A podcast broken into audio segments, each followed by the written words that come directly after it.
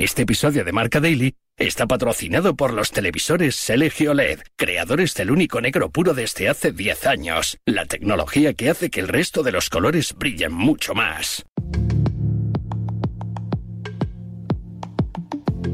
Mire, en, los números en los que nos estamos moviendo ahora hay que ser muy discreto, hay que ser muy cauto. Estamos, estamos ahora empezando a trabajar ya la concreción de los dosieres y a trabajar la concreción de, de esos extremos pero les puedo asegurar que el país destacado del Mundial 2030 será España. Y eso no quiere decir quitarle valor al resto, simplemente que eh, hemos asumido desde el primer día un peso muy importante y que es el que creíamos que teníamos que asumir y es el que vamos a defender. Y lo importante es que lo hagamos de común acuerdo con, con Portugal y Marruecos y que hagamos el camino juntos. Pues ahora mismo no lo sé, porque de entrada tengan en cuenta que, por ejemplo, los partidos inaugurales eh, hemos conocido hoy que se iban a hacer en Sudamérica. Imagínese en qué punto estamos, ¿no? Hay que ser muy cauto, pero en todo caso, si me deja que le diga, yo lo que la quiero es en España.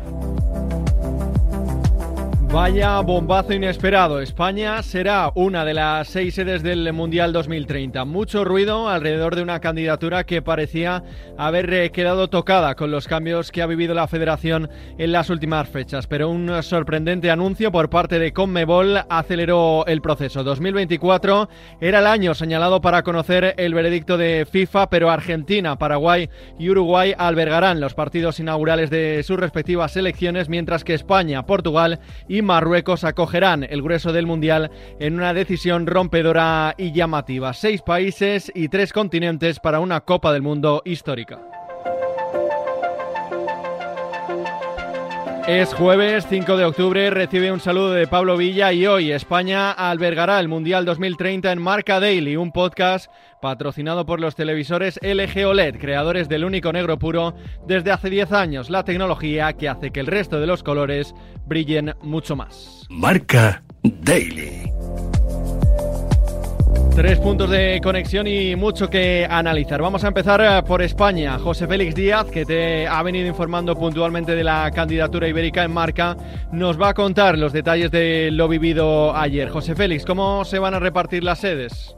Bueno, no hay un reparto todavía fijo de sedes. Lo único cierto es que eh, Sudamérica, la Conmebol, va a tener tres partidos. Esas tres inauguraciones en Montevideo, Asunción y Buenos Aires, cada cada selección va a jugar en, su, en, su, en una ciudad suya y luego ya el Mundial se traslada a Europa y a, y a Marruecos y a África. No hay un reparto de las sedes, ni mucho menos todavía.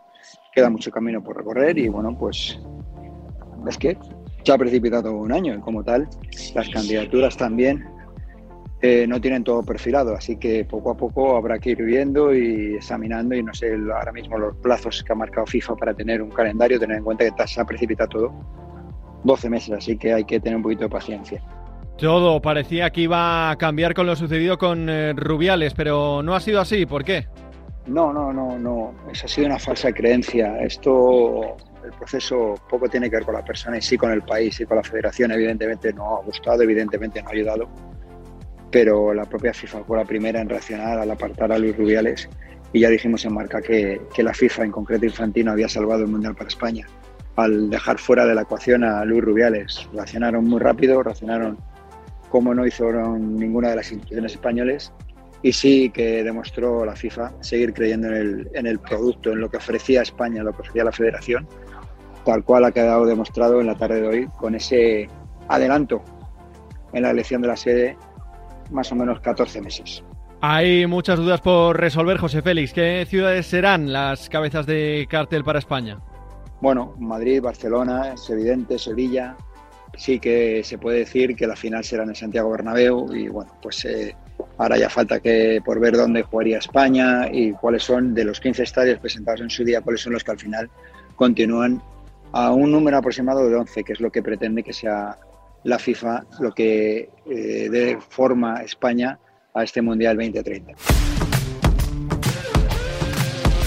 Nos vamos a Portugal con Nuno Luz, corresponsal marca en eh, territorio luso. Nuno, ¿cómo ha caído la noticia en eh, tierras portuguesas?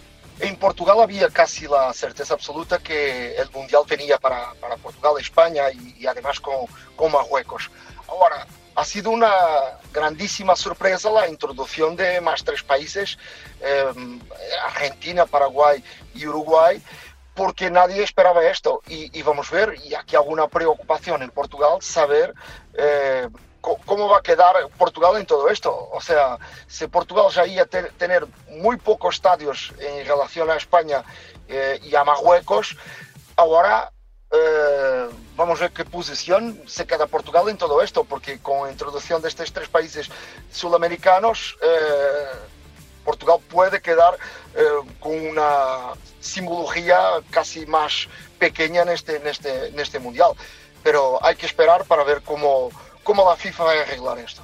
Se llegó a temer desde allí que Portugal dijese adiós al sueño mundialista con el escándalo de Rubiales. Desde Portugal se siguió de muy cerca este tema de Rubiales, porque obviamente que en la opinión pública portuguesa quedaron muchas dudas, cómo iría a quedar la candidatura portuguesa y española al Mundial, pero la verdad que el gobierno portugués desde la, de la primera hora ha venido a público decir que una cosa no tenía nada que ver con otra, que los dos eh, gobiernos y la candidatura estaba muy bien hecha y que no, no interesaba este tema de jubiales. Y, ahí eh, quedó la certeza y la tranquilidad eh, delante de todos los portugueses que mismo cayendo jubiales, primera hora, la verdad que el gobierno portugués desde la, de la primera hora ha venido a público decir que una cosa no tenía nada que ver con otra, que los dos eh, gobiernos y la candidatura estaba muy bien hecha, que, estaba fuerte y que, y que no, no, interesaba este tema de jubiales. Y, ahí eh, quedó la certeza y la tranquilidad eh, delante de todos los portugueses que mismo cayendo jubiales, Portugal y España seguían adelante con esta candidatura. ¿Qué supone para Portugal albergar la primera Copa del Mundo de su historia? para Portugal supone organizar un mundial, eh, ser una de las eh, citas más importantes en la historia de, organizaciones en, Portugal. Ahora, em, vuelvo a decir, la única gran duda en todo esto es cómo Portugal se va a plantear como organizador, cuántos partidos va a tener, cuántos estadios, y me parece que si Portugal solamente con España y Marruecos ya tenía una posición pequeña, Em, podrá quedar mucho más pequeña ahora con la introducción de, Argentina, Uruguay y Paraguay.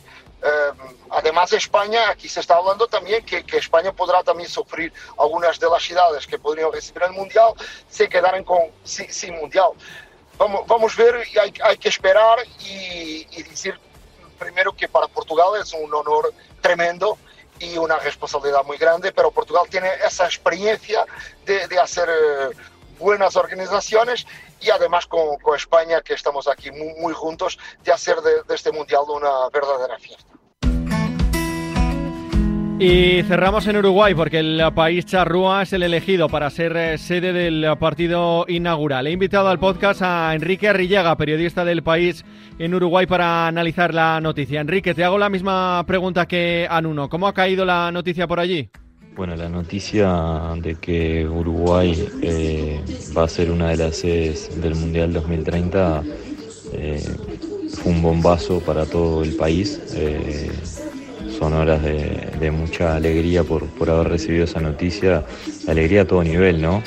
A nivel político, a nivel dirigencial, a nivel futbolístico y bueno, a nivel país también. Ya en la calle se respira otro aire distinto incluso en un momento complicado del fútbol uruguayo en el que hay un paro hace varias semanas ya que, bueno ya se levantó en la jornada ayer pero el fútbol va a volver en el día de mañana jueves pero eh, fue algo eh, tremendamente positivo para lo que es el fútbol uruguayo hoy y para lo que puede ser el fútbol uruguayo en el futuro también.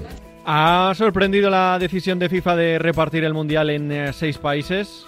La decisión de FIFA sorprendió a, quienes no estamos en esa toma de decisiones. Eh, no sorprendió tanto a las autoridades porque, bueno, si bien era un secreto muy bien guardado de, toda Conmebol, AUF, AFA y, la Asociación Paraguaya también, que son las involucradas, eh, se pensaba y, mucho que, bueno, que el poderío económico y el nivel de infraestructura que hoy tienen los países de Europa, eh, bueno, también mirando hacia Asia, Medio Oriente, eh, tienen un nivel que es muy superior al de Sudamérica. En Sudamérica está la pasión, está el fervor, la efervescencia, está el amor por el fútbol, que obviamente también está en Europa, pero se expresa de otra manera y, es como eh, donde todo empezó, eh, lo querían volver a, a disfrutar y a tener. Por eso creo que eh, la elección del, Estadio Centenario como, como sede de un partido inaugural es algo histórico para, para el mundo del fútbol y no solamente para Uruguay. Una gran noticia que puede suponer un gran aliciente para un fútbol español que no estaba viviendo su mejor momento. Hasta aquí una nueva edición de Marca Daily, un podcast disponible en todas las plataformas. Mañana más y mejor. Hace 10 años, LG creó el único negro puro, un hito en la historia de la tecnología que hizo brillar millones de colores. Ahora, esos colores brillan intensamente y se integran a la perfección en tu hogar. LG OLED Evo 10 años con el único negro puro.